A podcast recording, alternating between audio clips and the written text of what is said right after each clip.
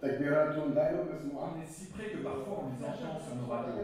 Par exemple, il y a un certain Abou Omar le français, qui est un des ici. Il y a longtemps qu'on combattu dans ce quartier. Ces Français, nous ne les verrons pas. Trop dangereux pour nous de les approcher. Bonjour Claire. Bonjour. Euh, qu'est-ce que vous avez pensé de la sélection vidéo qu'on vient de voir? Euh, alors, j'ai trouvé euh, la sélection très intéressante parce qu'il y avait beaucoup de choses, de beaucoup de pays différents. Après, euh, j'aurais aimé en savoir plus. Et quand je vois des sujets comme ça, bonjour, j'ai envie d'apprendre, j'ai envie de comprendre ce qui se passe.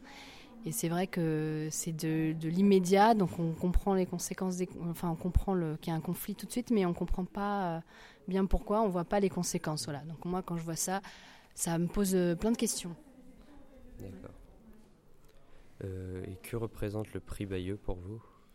Euh, bah, euh, une reconnaissance euh, du public qui est importante, je pense, quand on fait ce métier. Et puis un moment euh, presque un peu familial de retrouvailles avec les collègues, sympathique. euh.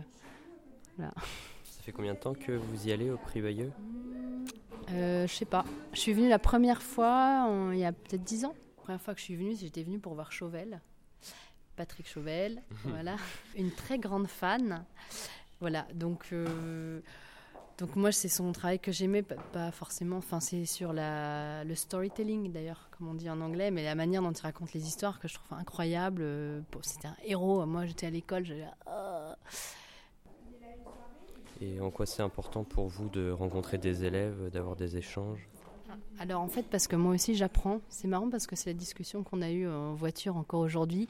Moi, ça me permet de voir euh, ce que la jeune euh, génération euh, voudrait, enfin les questionnements que vous vous posez, ce qui vous intéresse, ce qui vous intéresse moins. Et moi, ça me, ça me permet de comprendre en quoi je pourrais travailler plus pour vous pour arriver à vous attirer, pour que vous lisiez ou regardiez des sujets qui ne sont pas forcément passionnants pour des jeunes.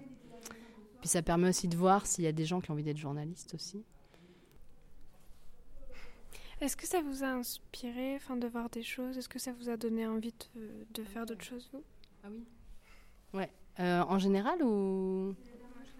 En général, ouais, bien sûr, ouais. ouais. Bah oui, parce que je- il y a des choses que j'ai envie de faire, euh, que j'aurais aimé faire, que j'ai pas pu faire, ou que j'aurais, que j'aimerais faire à l'avenir. Ou... Donc euh, du coup, je trouve ça stimulant. ouais. Est-ce que vous avez envie d'un partenariat avec, euh, avec d'autres collègues euh, en télévision, radio ou Ah photo? Ouais. Mais ça, ça marche beaucoup chez les freelances en fait, parce que comme la profession est difficile, on essaye en général de regrouper. Ouais, ouais, bien sûr. Ouais. Alors soit t'es concurrent, donc c'est un peu plus compliqué, mais en général, on essaye de travailler en binôme, voire à plusieurs, euh, parce que euh, déjà les frais ça coûte cher sur le terrain, puis après c'est mieux de, dans des situations un peu compliquées, c'est mieux de s'entraider. hein. Bah, Merci. Merci.